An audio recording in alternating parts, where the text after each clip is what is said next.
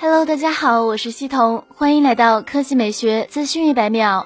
昨天，知名爆料人士 Onlix 曝光了一张一加七 T 渲染图，其中一加七 T 延续上一代的水滴屏设计，后置相机采用圆形阵列，三枚摄像头处于同一水平线上。据悉，一加七 T 屏幕尺寸约为六点五英寸，机身三维尺寸为一百六十一点二乘七十四点五乘八点三毫米。SIM 卡槽位于机身底部，核心配置上，一加七 T 将采用 AMOLED 显示屏，分辨率为 FHD 加，搭载高通骁龙八五 Plus 旗舰平台，配备八 G 内存加百十六 G 存储，运行安卓 P 系统，后续会升级到安卓十。值得注意的是，一加七 T 相机将会升级为三摄，可能会加入超广角镜头。据悉，一加七 T、一加七 T Pro、一加电视将于九月二十六日发布。